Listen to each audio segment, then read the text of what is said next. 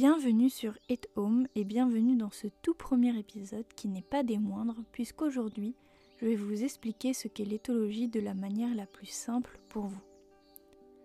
Je pense que l'éthologie est une discipline dont vous n'avez probablement pas entendu parler si vous ne côtoyez pas le monde scientifique.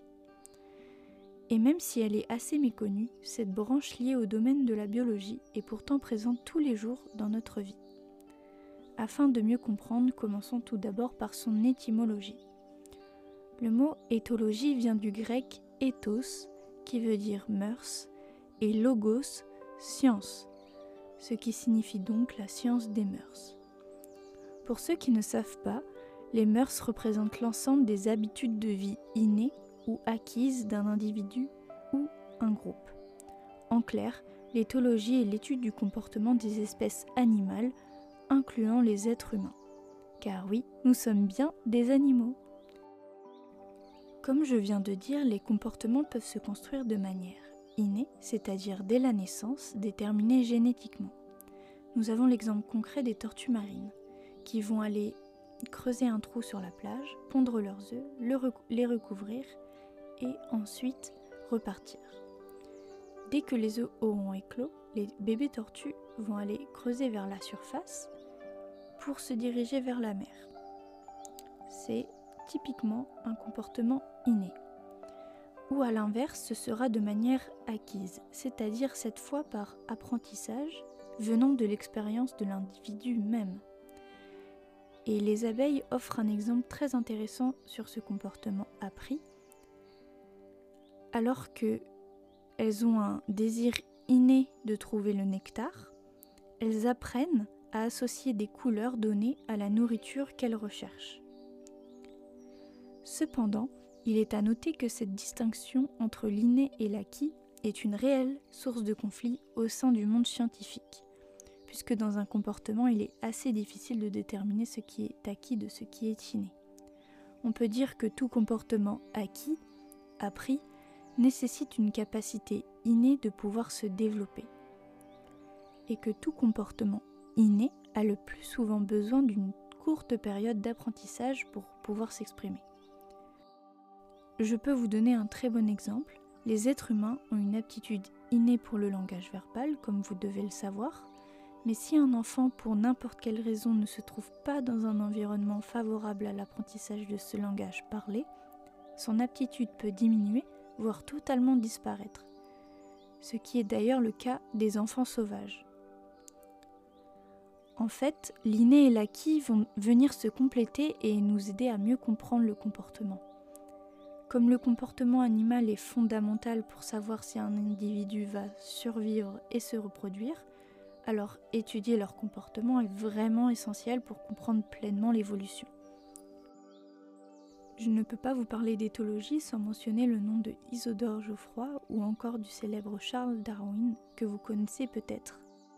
En 1854, c'est Isidore Geoffroy qui utilise pour la première fois ce terme éthologie dans son sens actuel, même si les observations datent de bien avant, à l'époque de Aristote ou Théophraste, donc avant Jésus-Christ. Puis en 1859, Charles Darwin introduit dans son livre L'origine des espèces deux concepts clés de l'éthologie la survie du plus apte et la sélection sexuelle ce sont les mécanismes sur lesquels repose l'origine des comportements et leur rôle dans l'évolution. Mais c'est au cours du XXe siècle que cette discipline vient à émerger, notamment grâce aux trois principaux fondateurs de l'éthologie moderne.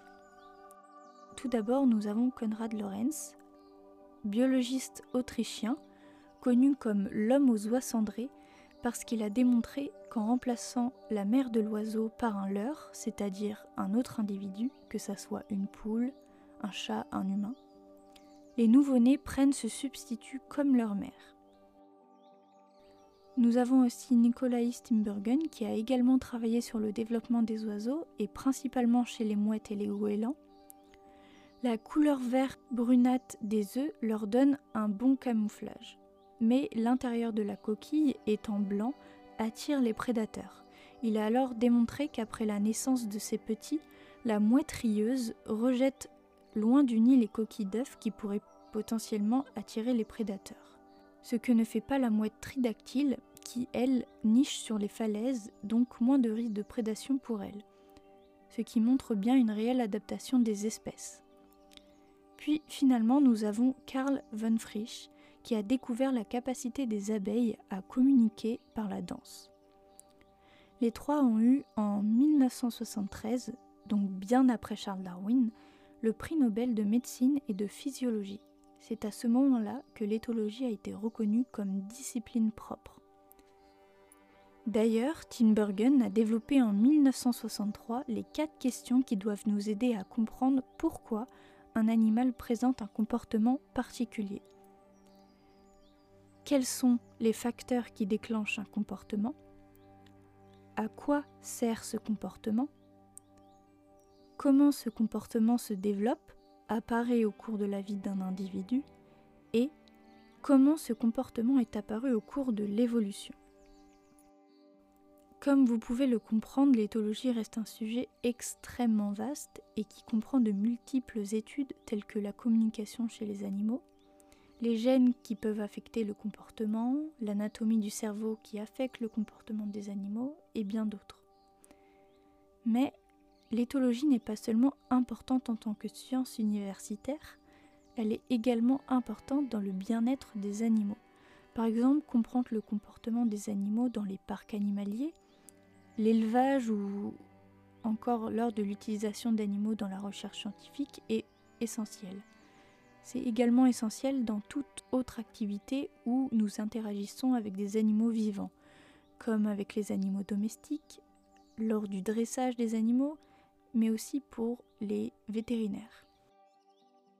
Les études sur le comportement humain sont aussi évidemment incluses dans l'éthologie et l'application de ces connaissances fournit une compréhension du comportement humain.